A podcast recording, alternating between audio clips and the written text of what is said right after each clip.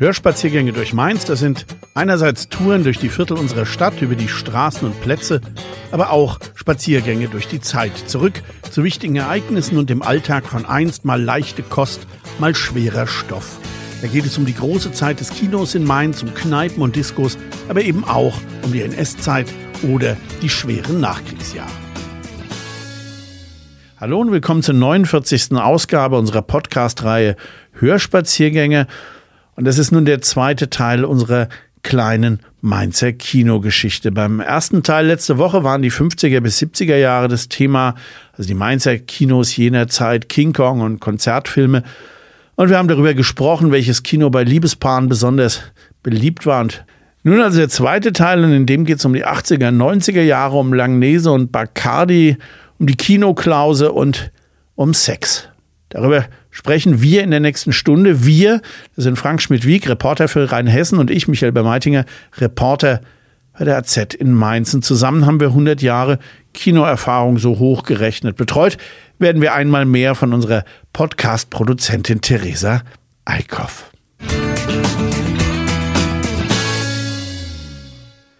Die 80er Jahre, das war ein ziemlich gutes Kinojahrzehnt. Also für mich jedenfalls. Ich war nie so der Typ für den intellektuell anstrengenden Tiefgang, sondern mehr so der flache Mainstream-Konsumator. Es hat aber Mörder Spaß gemacht. Ich weiß überhaupt nicht, wo ich anfangen soll. Das Boot, E.T., Männer, Zurück in die Zukunft, Terminator, Die Hard, Harry und Sally. Und natürlich wieder jede Menge Tanzfilme, Fame, Flashdance, Footloose, Staying Alive und natürlich Dirty Dancing. Die habe ich natürlich nicht alle gesehen, aber die Zeiten, da ich schauen musste, ob ein Film klickenkompatibel war, das heißt, ob man da überhaupt reingehen durfte, ohne sein Ansehen zu verlieren, die waren da dann schon zum Glück vorbei. Ja, ich war viel im Residenz, wo ja die ganzen Blockbuster liefen. Einige deutsche Filme waren aber auch dabei. Auch der eine oder andere Fassbinder, der ja ab Ende der 70er einen Film nach dem anderen gedreht hat. Dann Werner Herzog, Wim Wenders, beide mit mehreren Filmen. Der hintersinnig böse Bayer Gerhard Polt. Wenn ich nachdenke, war es wohl das Jahrzehnt, in dem ich ganz besonders viel Zeit im Kino verbracht habe. Und nicht nur ich. Es schien so damals, dass die Krise des Kinos, auch des deutschen Kinos, überwunden sei. Ich habe schon das letzte Mal erzählt, wie lang die Schlangen vom Residenz waren, oft bis auf die Schillerstraße und noch weiter. War nervig klar, aber in der Residenzpassage stand man im Winter wenigstens regensicher und windgeschützt. Die Residenzpassage, da werden mir viele Kinogänger beipflichten, ist ein Stück Mainzer Kinogeschichte. Wohl kaum ein Mainzer, der da nicht mal angestanden hat. Von der Schillerstraße hatte sie einen breiten Eingang, wo sich links in rötlichem Marmor die Schaukästen mit den Plakaten und Szenenfotos aktueller und künftiger Filme befanden. Dann wurde die Passage schmaler, verengte sich. Links die Schaufenster des Marco Polo Ladens, der sich kurz vor der Kinokasse befand. Rechts der exklusive Herrenausstatter Axels Club mit seinen gesprosten Fenstern aus dunklem Holz. Wer sich zur Mainzer Hot Volley zählen wollte, der kaufte dort seinen Eisbergpulli für horrende 600 Mark oder die feine Bosslederjacke für 1200. Na gut, man hatte wenigstens was zu gucken in den Schaufenstern, wenn man anstand. Der Boden der Passage bestand aus unregelmäßigen, mosaikartig zusammengesetztem Marmor in vielen Farben. Es sah ein bisschen seltsam aus, aber es war halt der Geschmack der 50er und schon von daher doch irgendwo was Besonderes. Als das Kino vor ein paar Jahren abgerissen wurde, sollte eine neue Passage entstehen, aber was dabei rauskam, das ist so überhaupt nicht vergleichbar. Und das ist dann schon sehr nett ausgedrückt. Das ist ein kalter Durchgang, wirklich mehr nicht. Beachtenswert sind allerdings ein paar Schaukästen zur Geschichte des Ortes über das römische Mainz an dieser Stelle, die bekannte Mainzer Druckerei Walter und eben die Mainzer Kinowelt. Ich habe einige Abbildungen beigetragen, aber Mainzer Kinofans haben sich über die alten Fotos und Zeitungsausschnitte nicht etwa gefreut, sondern gleich ein Shitstorm bei Facebook losgetreten. Mehr so aus grundsätzlichen Erwägungen natürlich, weil der Bauherr und die Stadt, die hätten alle Schuld, dass das Residenzkino abgerissen wurde. Ja, die Residenzpassage nur noch eine schöne Erinnerung. Frank, fällt dir auch dazu irgendwas ein? Na, ich muss erst mal zugeben, bisher kam ich noch gar nicht groß dazu, mir die neue Passage näher anzuschauen, was vielleicht einfach daran liegt, dass mit dem Residenz auch der, für mich der Grund weggefallen ist, äh, da in diese Gegend äh, zu gehen oder der einer der wichtigsten Gründe. Aber was ich bisher davon gesehen habe, ähm, auf mich wirkt das, äh, kann ich dir nur recht geben, auch eher kalt und steril. Jedenfalls ist da ein starker Kontrast spürbar zur alten Residenzpassage, die sich ja tatsächlich sowas wie äh, viel vom, vom Flair der 50er Jahre bewahrt hat, hatte, muss man sagen. Und neben den Schaukästen am Eingang Schillerplatz habe ich vor allem noch tatsächlich den auch von dir schon angesprochenen Boden aus gebrochenen Fliesen. So, so habe ich das in Erinnerung. Und ähm, am anderen Ende der, der Passage an der Langgasse, da gab es früher einen Kebabladen. Und da haben wir uns vor der Vorstellung ganz oft noch schnell einen Döner reingezogen und sind dann mit völlig äh, saftigen, versifften Fingern dann, äh, dann ins Kino gegangen. und äh, weißt du noch, ähm, ganz früher war die Kinokasse ja nicht schick so im Foyer mit so einem Tresen und so, sondern es war wie so ein, wie so ein Bahnschalter direkt in der Passage, ja. wo die Kassendame dann hinter Glas gesellt, so wie in der Sparkasse so. Ich weiß nicht, ob da auch noch so ein, so ein, so ein Bullauge war, wo man dann. Ja, war es. Ähm, es war wirklich wie im Bahnhof, wenn eine Fahrkarte ne, gekauft genau. damals. Und so sahen die Kassen, die Kinokassen eigentlich damals alle aus. Äh, genau eben wie ein Ticketschalter am Bahnhof. Aber irgendwie passt das ja auch. Ne? Mit der Kinokarte hat man sich eben auch eine Art Fahrkarte gekauft und dann zu einer Reise eingecheckt. Und vielleicht noch ein Detail, das sind die großen ist das der richtige Begriff, die Schautafeln über den Eingängen der Passage, da war dann immer in großen Lettern das Kinoprogramm, also die Filme standen da drauf und dann so mit so einem Zusatz sechste Woche oder so, ne? Ja, genau. Und das hatte doch auch, auch was, hatte richtiges äh, Flair, ne? Und ähm, man kann eigentlich sagen, dass die Kinos damals auch ein bisschen das Stadtbild mitgeprägt haben. Ja? Man, man denkt auch nur an die, an die große Marilyn Monroe Deko der Residenzfassade in der Langgasse. Ich glaube, die ist erst irgendwann in den 90ern entstanden, wahrscheinlich nach der großen Residenzrenovierung 1992. Ich muss aber zugeben, das Wandgemälde selbst fand ich immer schon ein bisschen missraten. Das sah für mich irgendwie ein bisschen unfertig aus. Es war die Marilyn so dreimal. In der Mitte stand sie im Rampenlicht und links und rechts so als Silhouette. Das sah irgendwie für mich ein bisschen komisch aus. Ja, es war halt, man hat sofort erkannt, um, um, um was es ging. Und äh, über den Kinomaler, der die Marilyn dort äh, gemalt hat, da haben wir irgendwann mal eine Geschichte im, im Lokalen gemacht, nämlich das war ein wirklicher Kinomaler. Der hatte also schon schon in den vielleicht 50ern, aber auf jeden Fall in den 60ern noch diese riesigen Kinoplakate gemalt, die dann an den Kinofassaden hingen. Die waren nicht geliefert, sondern die waren wirklich, wirklich gemalt. Ja, Residenzpassage, das war auch die Kinoklause, legendär und Mainz berühmt. Wirklich eine der am besten funktionierenden Kneipen in der ganzen Stadt. Dort soll ja äh, Kloppo auch seine Ulla kennengelernt haben, die angeblich damals dort bedient hat. Und, und Guido Schäfer hat irgendwann mal gestanden, dass er sich zu den unmöglichsten Zeiten vor und nach den Spielen dort auch besoffen hat. Who the fuck ist Guido Schäfer, könnte man jetzt ja fast sagen. Das musst du, glaube ich, erklären für so. Nicht-Fußball-Freaks. Guido Schäfer, das war mal der schönste Fußballer von Mainz. Guido mit dem Traum Buddy, also eigentlich eine 05er-Legende, super Fußballspieler, super Typ, hat später bei der AZ äh, auch volontiert, bevor er nach Leipzig zur Volkszeitung gegangen ist und dort jetzt eine echte, echte Legende ist. Also Guido Schäfer ist Legende in Leipzig. Naja, aber wie gesagt, war Fußballspieler und allerdings mit einem eher, man würde heute sagen, unorthodoxen Lebenswandel, also fernab von gesund ja gut, die Kinoklause, da war ja auch eine echte Institution, die schon eine Bierkarte mit über 50 verschiedenen Biersorten hatte. Ich habe noch eine zu Hause. Und davon allein 17 verschiedene Weizenbier. Also drei Liter Maß gab es auch. Also du musstest Zeit mitbringen, wenn du dich mal so richtig durchtanken wolltest, im wahrsten Sinne des Wortes. Aber was gab es noch, wenn man vor, nach dem Kino was unternehmen wollte? Mir fällt da die Schachtel ein, die war auf der anderen Seite der Langgasse, so schräg gegenüber. Die hatte nach Spätvorstellungen den Vorteil, dass sie bis 4 Uhr offen war. Äh, solche sogenannten Spätkonzessionen, die waren nämlich in Mainz nicht allzu häufig. Mir fällt ja noch an der Ecke zur kleinen Langgasse die Altmähnser Stub ein. Das ist das heutige 60s. Ähm, die hatten auch bis früher auf. Oder das Buff in der, in der Gaustraße. Sonst war aber nicht mehr viel los. Äh, Kino, du hast ne? gesagt, du hast vorher Döner gegessen. Warst du im Kino dann mehr der Popcorn-Typ oder mehr Langnese-Eis? Ja, das ist für mich so eine Altersfrage. Also äh, früher. Schon wieder. Ja, wieder. Früher, früher war ich mehr so der Eistyp, ne? Immer schön Eiskonfekt und Happy Kirsch mochte ich besonders. Ich bin habe überhaupt eine Schwäche für die Kombi Schoko und Kirsch. Ich esse also auch gern Schwarzwälder Kirschtorte und äh, Donauwelle. Die Eisversion davon, die nannte sich irgendwie Happy Kirsch, so ähnlich jedenfalls. Und später dann aber auch eher Popcorn Und bevor du es fragst, ähm, Mainstream, der eher süß, salzig gab es, glaube ich, damals auch noch gar nicht so. Das war immer so eine für mich so ein bisschen freakig, die Leute, die das salzig gegessen haben. Also das mittlerweile hast du, glaube ich, immer die Wahl, aber äh, zu meiner Zeit gab es immer nur süßes Popcorn. Wir hatten ja nichts. Wir hatten ja nichts. Wir hatten ja nix. Richtig, sagst es. Kinder, euch geht so gut. Ja, aber gefuttert wurde immer irgendwas, geknabbert im Kino. Ne? Und ähm, Kult war natürlich immer der, der Auftritt des, des Eismannes zwischen äh, Werbeblock und Hauptfilm. Dann ging das Licht wieder an, der Vorhang ging nochmal zu und dann kam von irgendwo so eine verschämte Stimme, will jemand Eis?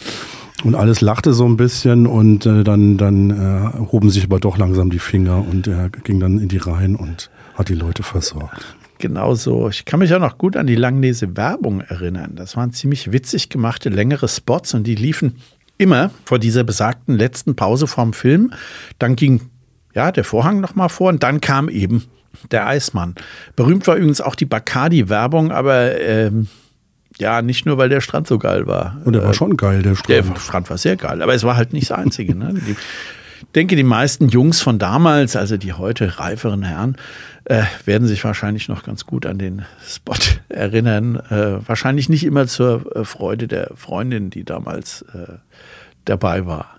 Und die, die Songs zu den Spots wurden dann auch regelmäßig, oder nicht regelmäßig, aber doch öfter zu Sommerhits. Äh, zu Bacardi sind wir schon wieder bei Bacardi, gab es dann Bacardi Feeling, das gab es dann für die Hitparade als Summer Dreaming. Und natürlich das legendäre Drei, Like zwei. Ice in the Sunshine. Ich vermeide jetzt, es vorzusingen. Zwei, eins. Like, like ice in the sunshine, like, like ice in the sunshine, I'm, I'm melting away on this sunny day. Schrecklich, so gell?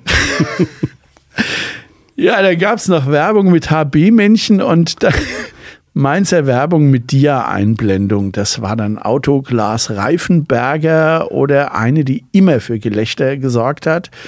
Die lautete dann kühles Bier und heiße Frauen, das alles gibt's im Lindenbaum. Das war sehr, sehr geil. Habe ich irgendwas vergessen? Ja, ähm, wir haben immer die Verballhornung dann äh, betrieben. Autoreifen, Glasberger, Reifen, Glasberger, Auto und so. Das war immer so der Standardrepertoire äh, an flachen Witzen, wenn der Werbeblock lief. Ich kann mich aber übrigens auch noch an einen ziemlich coolen AZ-Werbespot äh, Spot erinnern. Das war irgendwie so ein Typ, der am Nordpol unterwegs ist und dann die Zeitung rausholt und sich informiert, was in seiner Heimatstadt los ist. So irgendwie, hast du das noch äh, auch noch irgendwie? Nee, vor allen Dingen, weil du sagst, cool. Also äh, ich, ich kann mich an die AZ-Werbung noch erinnern. Die kam 87, das war als die Koblenzer Rheinzeitung hier den Ableger Mainzer Rheinzeitung als Konkurrenz zur AZ aufgebaut hatte. Die hatten eine Kinowerbung, der Rhein stirbt, weiß ich noch. Und dann hat man so ein, das war so ein Kreuz, was zu sehen war. Und dann zoomte die Kamera zurück und dann war das so ein aufgemaltes Kreuz auf einer Stirn. Und da ging es um das Thema Umweltverschmutzung. Das war ah, der, nee, kann ich mich gar nicht dran erinnern. Äh, wir haben dann was dagegen gesetzt. Das war dann so eine Kachel und die hieß dann die Nummer eins in Mainz. Also das war damals unser Slogan. Und dann muss ich zu meinem Leidwesen sagen, haben auch viele gelacht. Äh, es hat mir schon ein bisschen wehgetan, äh, äh, aber die Nummer eins in Mainz war halt in der Szene jetzt nicht so, so angesagt.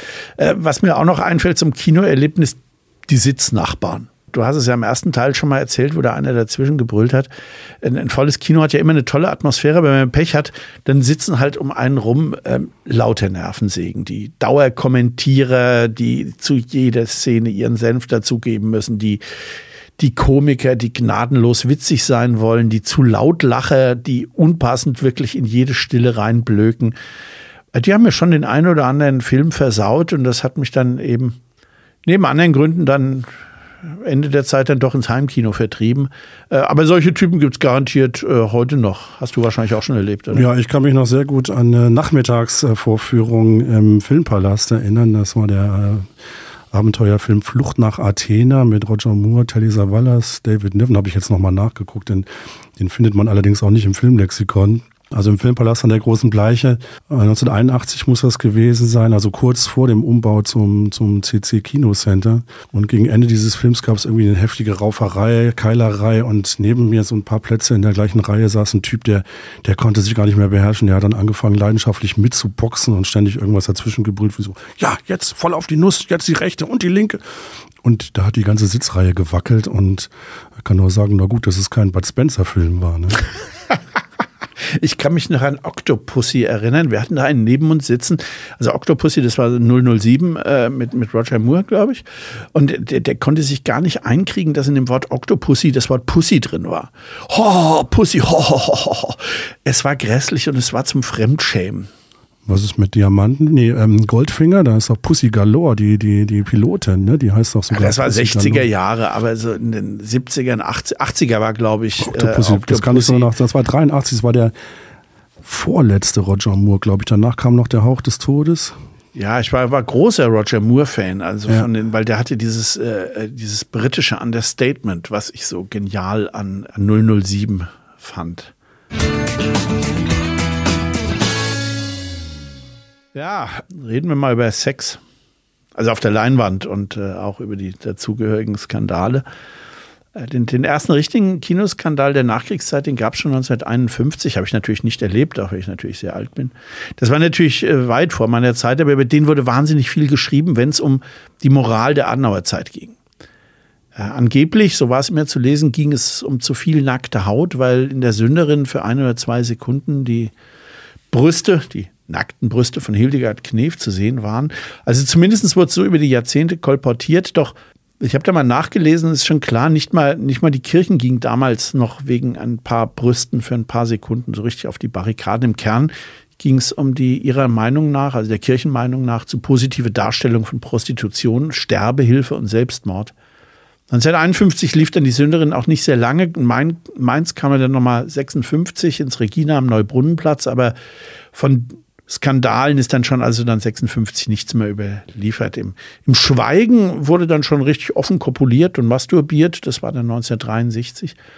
Aber auch da hielt sich dann der Aufruhr wirklich in, in Grenzen. Und äh, in den 70ern gab es dann gleich mehrere Filme, die wegen Sexszenen und Ausschweifungen den Ruf als Skandalfilm hatten. Etwa Stille Tage in Clichy von 1970 oder Der letzte Tango mit Marlon Brando. Das große Fressen, die Geschichte der O oder Caligula, das war dann 1979. Ja. Illustrierte und Boulevardmedien haben dann meistens so einen riesen Bohai um die Sexszenen gemacht, was gerade bei uns Jungs im späten Teenageralter dann für eine immense Neugier gesorgt hat, zumal immer irgendjemand irgendeinen kannte, der ganz heimlich den Film geguckt hatte und der es ganz genau wusste, was da so getrieben wurde. Dann steckten die Jungs dann ihre hochroten Köpfe zusammen und boah, oh, und kicherten als wir dann älter waren und die Filme dann meistens als Videos doch irgendwo sehen konnten, waren wir erstaunt und manchmal auch sehr ernüchtert, äh, so wie du damals, äh, als du bei King Kong die Düsenjäger erwartet hast und es kamen nur Hubschrauber und so verhielt es sich dann meistens mit den erwarteten Sexszenen.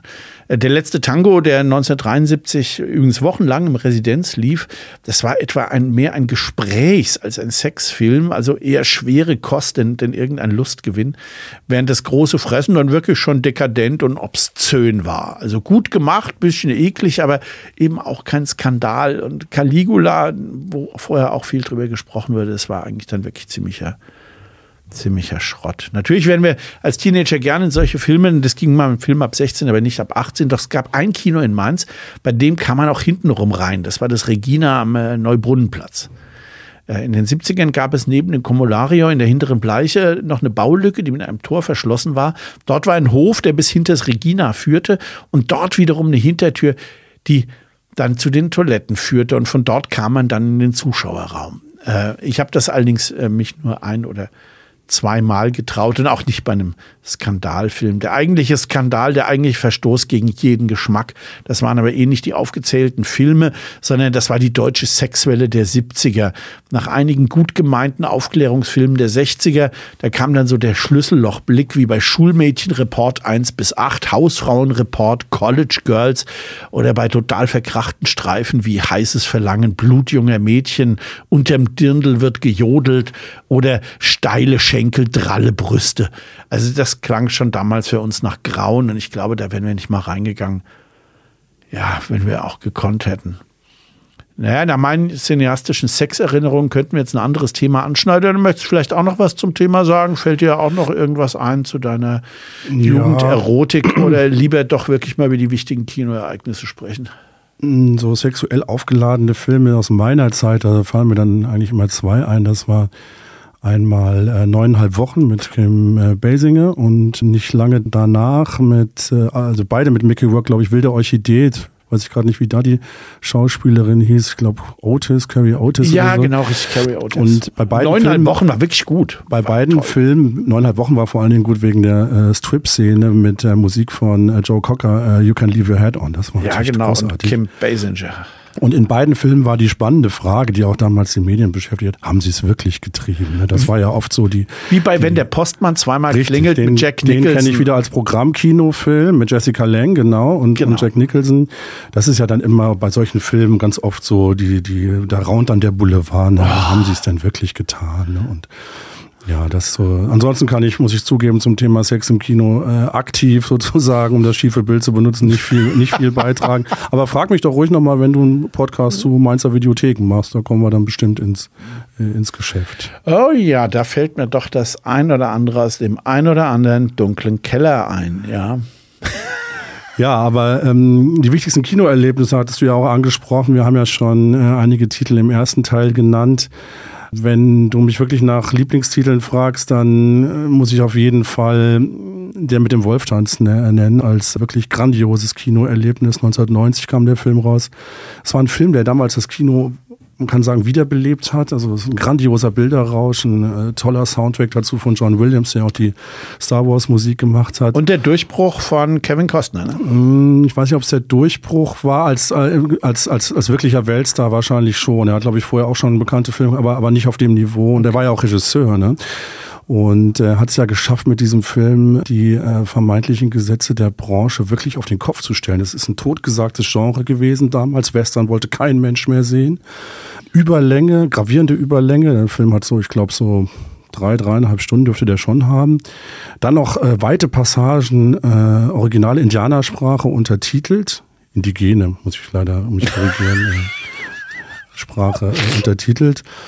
Ein irrer Produktionsaufwand. Man denke allein an die Büffelszene, für die sie, glaube ich, äh, alle Büffel äh, in Nordamerika nochmal zusammengetrieben haben. Und das alles zusammengenommen galt damals als todsicheres Kassengift. Und das Gegenteil ist eingetreten. Das ist ein Riesenerfolg gewesen, nicht nur bei den Oscars. Und diesen Film im knackevollen Residenz gesehen zu haben, auf dieser riesigen Leinwand, das war einfach, einfach eine Wucht. Ne? Ja, das glaube ich. Ich meine, solche Hitlistenfragen sind natürlich immer ein bisschen undankbar. Denn eine halbe Stunde, nachdem man sie beantwortet hat, fällt einem ja doch noch äh, immer irgendwas ein. Aber da wir uns auf die Sendung natürlich vorbereitet haben, wir haben uns jetzt nicht zufällig heute spontan hier getroffen. Aber ich muss trotzdem lange drüber nachdenken. Es geht ja nicht nur um den besten Film, sondern auch ums Kinoerlebnis. Und das sind natürlich jetzt eher nicht die dialoglastigen Kammerspiele, sondern dann Filme mit, mit einer ungeheuren Bildkraft und kolossal Sound und der beste Film war und ist für mich einfach das Boot. Groß, erschütternd. Ich, ja, man kann sagen, ich war tief berührt, aber auch vollkommen benommen von der Wucht, äh, als ich das damals gesehen habe. Ich glaube, ich bin wirklich sprachlos, sprachlos raus aus dem Kino. Ja, das Boot hast du mir jetzt schon weggenommen, dann muss ich mir etwas anderes ausdenken. Ähm, ein Film, der, der auch wirklich zu meinen absoluten äh, Favorites gehört, ist Mississippi Burning. Ich weiß Oh ja. nicht, ob dir das was sagt. Ja, ja, selbstverständlich. Ich bin ein großer Alan Parker-Fan, ein britischer Regisseur, ist, glaube ich, vor kurzem gestorben, der viele tolle Filme gemacht hat. Und äh, der Plot ist, da geht es um die Ermordung von, von jungen Bürgerrechtlern im amerikanischen Süden und dann kommen Willem Dafoe und Gene Hackman als FBI ähm, Richtig großartig, aus, Gene aus Hackman, Washington ja. Und mischen den rassistischen Süden auf und die örtliche Ku Klux Klan Szene.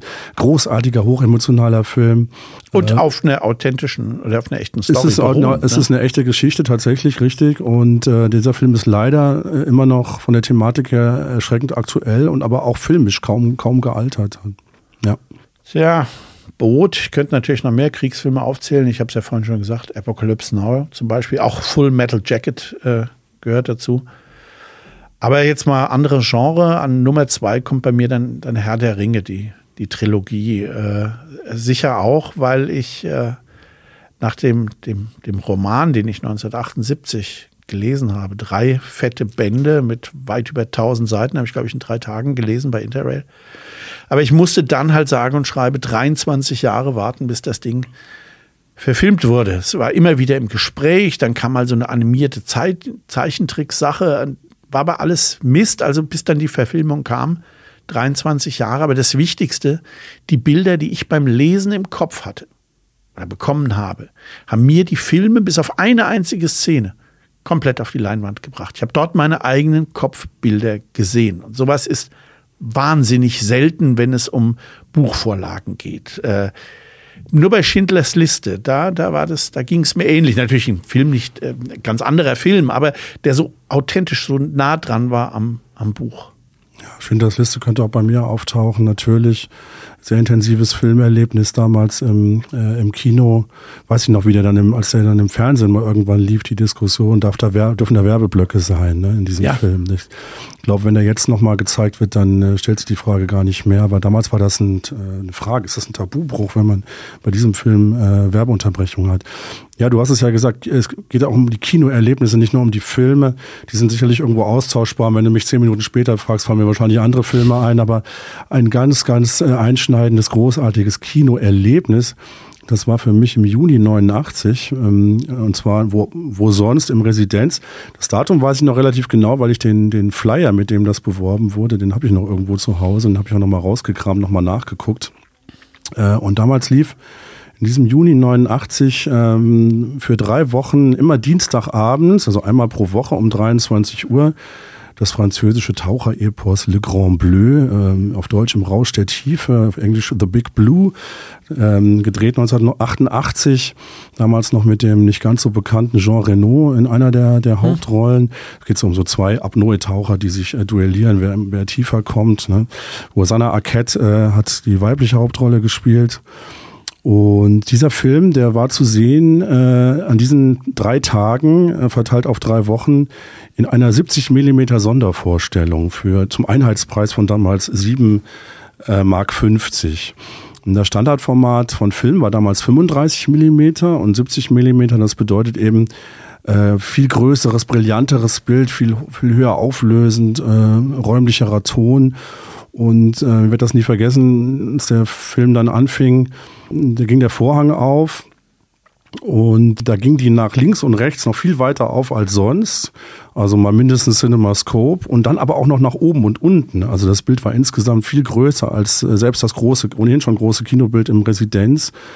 Und das war einfach ein, der Film an sich ist aber auch schon ein optischer, akustischer und emotionaler Rausch. Das hat natürlich äh, mordsmäßig gepasst. Für uns war das ein bisschen wie ein Trip. Also wir haben davor gesessen und äh, wir wurden praktisch süchtig nach dieser 70 Millimeter Droge. Ich glaube, wir haben keine einzige dieser drei Vorstellungen versäumt. Wir sind dann drei Wochen hintereinander dann immer um 23 Uhr dienstags im Kino gesessen.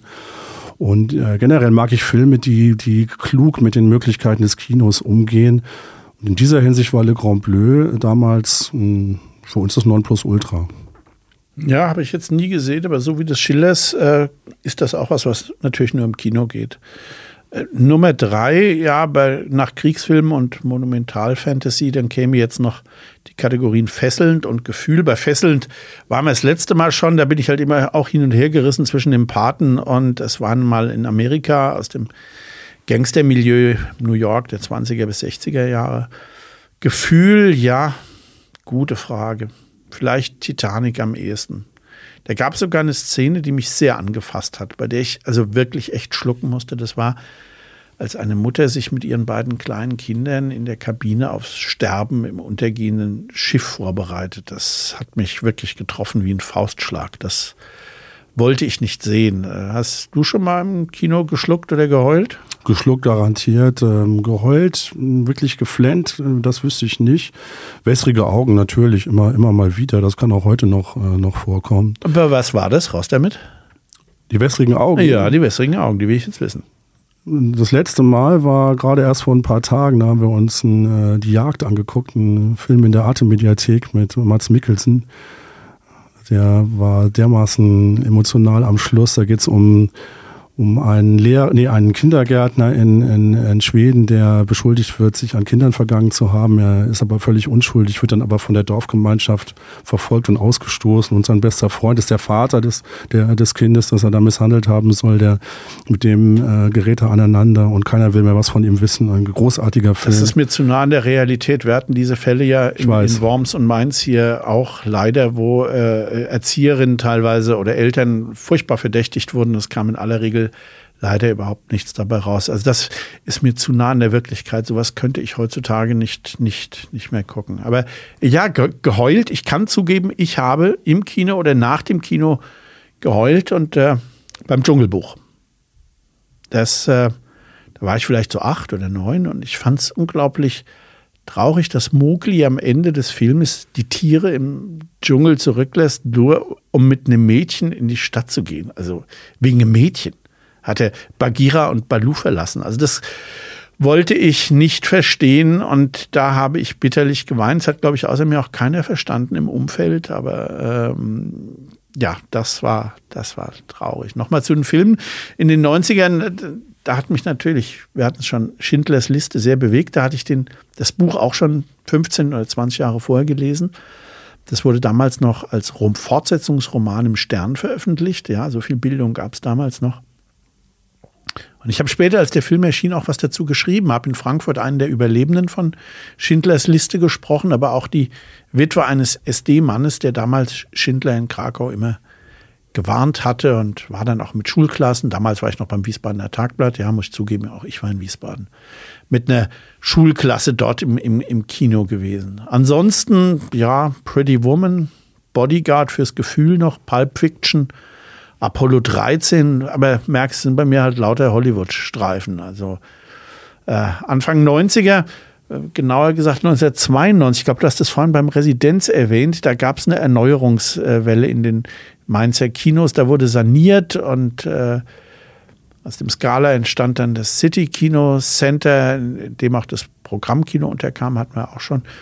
Und auch das Rex am Markt sollte saniert und umgebaut werden, als dann Mitte der 90er Pläne für ein sogenanntes Multiplex Center laut wurden, also modernes Großkino, äh, war klar, dass die alte Mainzer Kinolandschaft es in Zukunft schwer haben würde. Und so kam es dann auch. 1996 war das CC Center am Ende gut, beweine ich jetzt nicht. Äh, aber als 1999 das Cinestar am Südbahnhof eröffnet wurde, da ging es dann relativ schnell. Das Residenz hat dann 2001 zugemacht, das Rex dann auch. Und auch selbst wenn die Sinister-Eigentümer das Residenz wieder eröffnet haben, war es nicht mehr die Atmosphäre von damals. Das war vorbei. Die Zeit der großen Blockbuster. Ich gebe zu, dass ich dann meine Kinoleidenschaft nicht so richtig ins Sinister gerettet hat. Ich war nur wenige Male dort, aber das war nichts für mich. Von daher ist mein Blick auf die, also der aktive Blick auf die Kinowelt dann irgendwann zu Ende gegangen. Was bleibt? Ich habe ein paar Filmplakate, ein Packen Filmfotos, die ich gerettet habe, als die AZ damals ihr Bildarchiv vernichtet hatte. Viele Erinnerungen und äh, etliche Filme auf DVD. Was aber auch zu meinen Erinnerungen gehört, das sind auch einzelne Sätze, manchmal sogar Dialoge aus Filmen, die, die einfach hängen geblieben sind. Sätze, die man entweder bei passender Gelegenheit anbringt oder die man sich einfach auch mal so zuwirft. Beispiele nach Hause telefonieren aus E.T. oder I'll be back aus Terminator äh, oder legendär der Satz, ähm, ich will genau das, was sie hatte.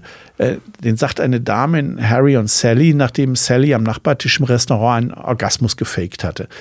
Äh, bester Zitatgeber, und da wirst du mir mit Sicherheit äh, zustimmen, ist aber das Boot von 1981, äh, diese traurige deutsche U-Boot-Geschichte aus dem Zweiten Weltkrieg. Das muss das Boot abkönnen. Das ist ein immer wieder gern von uns genutzter Satz, auch hier im Redaktionsalltag. Ruhig, Johann. Ich habe mal eine, eine Doppel-Sonderseite gemacht zum, zum Boot. Stimmt, richtig, bei dem das Jubiläum. war 30 Jahre 2012, eine Doppelseite. Ja, richtig. Und da sind auch ganz viele Zitate aneinandergereiht und äh, ganz viele kleinere Texteinheiten. Und da weiß ich noch, wie unser geschätzter Kollege Breidenbach vor der Seite stand und sagt, das wäre aber ganz schön, ganz schön viel, so eine Doppelseite. Und dann sagte der Kollege Hennemann nur, das muss die Zeitung abkönnen. Und Breiden, Breidenbach hat aber sofort gekontert. Aber irgendwann ist natürlich Schluss. Ja, man merkt, wie dann solche Zitate, das, äh, ich weiß nicht, dann ist irgendwann mal Schluss. Das ist, als Martin Semmelrogge dem Grönemeyer erklärt, was passiert, wenn das Boot unter die Marke von 150 Tiefenmetern absinkt und zusammengeknüllt wird wie eine Konservendose. Dann ist irgendwann mal Schluss, ja. Was gibt's noch? Arschbacken zusammen, Eier einklemmen und den Glauben an den Führer im Blick. Das ist so ein Satz oder das Wort vom Kinnmuskelspanner, das mir übrigens immer wieder mal so einfällt. Äh, was unter, was unter Bootkenner natürlich auch immer kommt, äh, bei vielen Gelegenheiten ist der Satz, das Geistige kommt hier zu kurz. Hast du auch noch ein paar Zitate, Erinnerungen? Ich glaube, wenn wir wollten, könnten wir uns äh, minutenlang, wenn nicht noch länger, äh, Dialogfetzen aus dem Boot um die Ohren hauen. Wohl verrückt geworden, Mats. Die beste Kinozeit ähm, waren für mich übrigens auch so die 80er und frühen 90er Jahre. Das hat aber wahrscheinlich auch mit dem Alter zu tun, ne? so als Jugendlicher und auch noch mit Anfang 20. Da ist man einfach ungeheuer begeisterungsfähig und erlebt alles viel intensiver als, als jetzt so mit 50 plus. Aber es 60 war eben, plus. Äh, sorry, aber es war eben auch ja irgendwo die die eine, eine goldene Ära des Kinos, ne? Intelligentes, gut gemachtes Blockbuster-Kino aus den USA, Marke George Lucas, äh, Steven Spielberg, also so, so Sachen wie Star Wars, Indiana Jones, ähm, oder auch von äh, Joe Dante. Die Gremlins sind von Joe Dante, der gehört auch so zu diesem Spielberg-Universum. Robert Zemeckis, äh, Zurück in die Zukunft. Oh, ja. Joe Landis äh, gehört auch noch da, äh, John Landis gehört auch nicht auch noch dazu. Die Glücksritter, Prinz aus Samunda hat er zum Beispiel gemacht. Das sind alles äh, Großmeister gut gemachter Unterhaltung und aber auch mehr als das, ne? Denn äh, Spielberg hat eben auch Filme wie Schindlers Liste gemacht. Wir haben es ja. eben gehört. Ähm, oder ähm, Zemeckis hat auch Forrest Gump gedreht dann, ne? Mit, mit äh, Tom Hanks oder später dann Castaway. Ähm, der letzte Film, den ich im Residenz äh, sehen durfte, am Tag der Schließung, ähm, noch zur Reichsära, dann, du hast es ja angesprochen, dann ging es ja unter äh, Sinister ähm, Regie dann noch eine Weile weiter. Ja, was die Gegenwart angeht, äh, versuche ich dem Kino die Treue zu halten, äh, muss aber zugeben, dass das, ähm, dass ich da persönlich noch ein bisschen besser wieder werden muss und noch nicht so ganz aus dem Corona-Knick raus bin. Einer meiner letzten Kinofilme war die Neuverfilmung von Dune, der Wüstenplanet, von, die ich im Sinister mir angeschaut habe. Das war, glaube ich, vor, voriges Jahr. Äh, da bin ich übrigens alleine reingegangen, weil ich den Film unbedingt sehen wollte. Und kurz darauf nochmal mit einem, mit Kumpel, weil das einfach auch ein tripartiges Erlebnis war. Das ist einfach ein optisch überwältigender Film. Äh, und ich freue mich sehr schon auf, die, auf den zweiten Teil. Also er hat es diesmal angelegt darauf, äh, der Regisseur, das ist übrigens der Regisseur, der auch den Blade Runner neu verfilmt hat der Villeneuve, ein Kanadier, der intelligente. Gilt das Blade Runner neu verfilmt? Nee, nicht neu verfilmt, hat, hat eine, eine, Fortsetzung gedreht, auch mit Harrison Ford. Ähm, die, die einen sagen so, die anderen so. Auf jeden Fall steht der Villeneuve für intelligente Science Fiction und äh, ich finde, er hat, alle haben befürchtet, er wird sich an Dune verheben, so wie sich David Lynch äh, verhoben hat 1984. Und da hat sich für mich eben auch ein, ein Kreis äh, geschlossen denn ich weiß noch, wie ich damals die äh, Lynch-Verfilmung im Residenz gesehen habe und damals auch schon völlig geflasht war als 16-Jähriger von, von diesem Film. Und äh, das zählt auf jeden Fall auch zu den unvergesslichen Erlebnissen in diesem wunderbaren Kino, das es eben nicht mehr gibt. Ne? Wenn du sagst Blade Runner Fortsetzung, ist denn auch diese dunkelhaarige Schauspielerin wieder dabei? Ich muss zugeben, ich habe es mir noch nicht angeschaut, die Fortsetzung. Ich habe es im Kino verpasst und habe zu Hause die Blu-ray liegen, aber das glaube ich kaum. Ja, es war also für mich war Blade Runner, habe ich vorhin natürlich vergessen, klar, wie man sagt, halbe Stunde drüber reden, fällt einem schon wieder was ein. Blade Runner, ganz großartiger Film, auch mit äh, Christopher Walken ist das, glaube ich. Nee, das ist Harrison, Harrison Ford. Spielt Nein, der, der Blonde, der nee, das sterbende. Ist, ähm, nee, das ist, äh, wie heißt er? Das ist ein, ach, komme ich jetzt nicht drauf. Das werden wir uns besser vorbereiten müssen. Wie heißt er? Wieder ertappt. Kacke. Sein Rutger Hauer ist das. Ach ja, genau, richtig, richtig. Wie er dann so langsam stirbt und erzählt von den Raumschiffen. Ja, und diese tolle Musik Schultern von, von, von Vangelis, ne, dieser wunderbare Soundtrack. Äh, Filmmusiken ist ja auch noch so ein, so ein Thema. Ne? Vangelis hat ja auch Chariots of Fire gemacht, diese, diese äh, grandiose äh, Filmmusik, diese triumphale aber, Musik. Aber ich glaube, Fortsetzung schaue ich mir nicht an. Das ist wie, wie Bands, die du mal vor 50 Jahren gesehen hast und die kommen jetzt in Altersbesetzung wieder hin und äh, bist dann grausam enttäuscht, weil das gar nicht mehr so klingt. Äh, es sei denn, du würdest mir vorher berichten, dass er wirklich genauso gut ist, dann könnte ich mich vielleicht hinreißen lassen. Ansonsten später DVD, da kann ich dann jederzeit abschalten. Ja, meine beste Kinozeit, konnte man ja vielleicht raushören, das war so Ende 70er, dann die 80er. Ich hatte eigenes Geld, konnte also so oft wie ich wollte ins Kino. Und habe dadurch natürlich auch neue, neue Welten kennengelernt. Also wir haben den Kinobesuch aber auch wirklich zelebriert, erst verabredet, meist ein paar Leute, dann ging es ins Kino, danach noch weggehen Essen in der Stehpizzeria gegenüber in der Langgasse. Schachtel haben wir schon erwähnt, aber vielleicht auch in die Tangente oder in die Tangente Schuhe nebendran, wenn du dich noch erinnern kannst, in der Köterhofstraße. Ja, Kinoabend, das war so ein wirklich, wirklich komplett abendfüllendes Ereignis, Erlebnis. Ja, das lief bei uns auch nicht anders. Äh, insbesondere in der Studentenzeit, da war der Kinobesuch auch so die Ouvertüre zu einem viel umfangreicheren Abendprogramm und anderen Schauplätzen. Es kam aber auch vor, dass man danach einfach stundenlang noch in der Clique in der Kneipe zusammensaß und geklönt hat. Ne? Erst über den Film und dann eben auch über alles Mögliche. Ne? Ja, wir sind natürlich nicht nur in Mainz ins Kino und Wiesbaden liefen manchmal Filme, die es hier nicht gab. Ich habe es in der ersten Folge erwähnt beim Concert for Bangladesch. Aber manchmal wollte man einfach nur ein anderes Kino sehen. Mein Taunuszentrum war ich sogar auch einmal. Aber doch eher selten, denn für mich hat sich weniger vertragen, vorm und nach dem Kino lange im Bus oder, oder auch im Auto zu sitzen. Und ja, Autokino war auch nicht so meins. Warst du mal im Autokino? Nee, Auto, überleg gerade, ob ich überhaupt schon mal im Autokino war, aber das, das finde ich auch irgendwie das tönt mich auch gar nicht äh, an, interessiert mich auch gar nicht groß. Es gab ja mal jetzt in der, äh, im Lockdown, im Corona-Lockdown ähm, in Rheinhessen auch Stimmt. Äh, Versuche, das Autokino wieder wieder so ein bisschen zu etablieren, aber das hat mich äh, ehrlich gesagt nicht so nicht so äh, gelockt. Äh, nach Wiesbaden sind wir äh, früher oft ins Kino gefahren, vor allem immer dann, wenn ein Film, den wir unbedingt sehen wollten, in Mainz nur im im Schuhschachtelkino lief, also im, in einem der kleinen CCs oder eben im Rex B, C oder D. In Wiesbaden gibt es heute noch äh, Hollywood und Thalia. Das sind so äh, unsere Anlaufpunkte gewesen.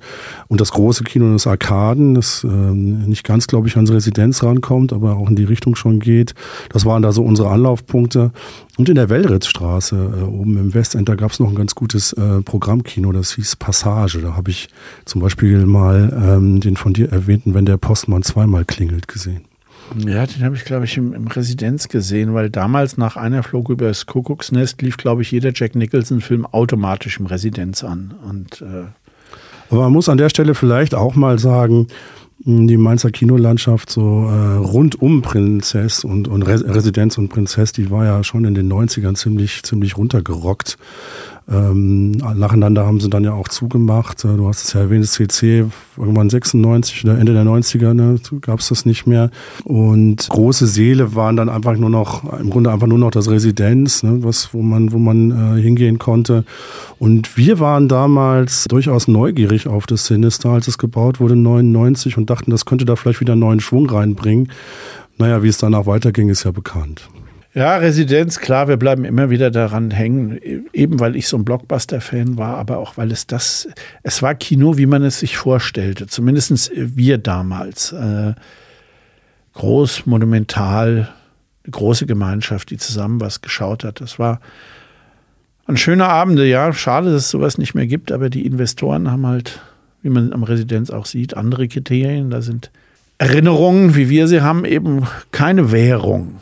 Äh, und ja, die Stadt hatte damals weder Geld noch eine Handhabe, den Residenzabriss irgendwie zu stoppen. Was mir da einfällt, zum Schluss unserer kleinen Kinoplauderei ist das wohl bekannteste Kinozitat der UFA-Zeit. Das ist aus Heinz Rühmanns Schlusswort aus der Feuerzangenbowle, die ich zwar logischerweise nicht im Kino gesehen habe, aber doch im Fernsehen und die mir auch so ein Bild des frühen Kinos vermittelt hat. Da sagt er so schön, das passt eigentlich zum Kino. Wahr sind auch die Erinnerungen, die wir in uns tragen, die Träume, die wir spinnen und die Sehnsüchte, die uns treiben. damit wollen wir uns bescheiden. Bis zum nächsten Mal. Ich hoffe, es hat euch Spaß gemacht. Danke, Frank. Danke, Theresa. Zwei Folgen waren richtig gut. Mir hat Spaß gemacht. Danke auch nochmal. Und ich würde sagen, dann gehen wir jetzt mal ins Kino, ne? Alles klar. Hörspaziergänge durch Mainz ist eine Produktion der VAM von Allgemeiner Zeitung, Wiesbadener Kurier, Echo Online und Mittelhessen.de. Redaktion Michael Bermeitinger. Produktion Theresa Eickhoff. Erreicht uns per Mail an audio.vam.de.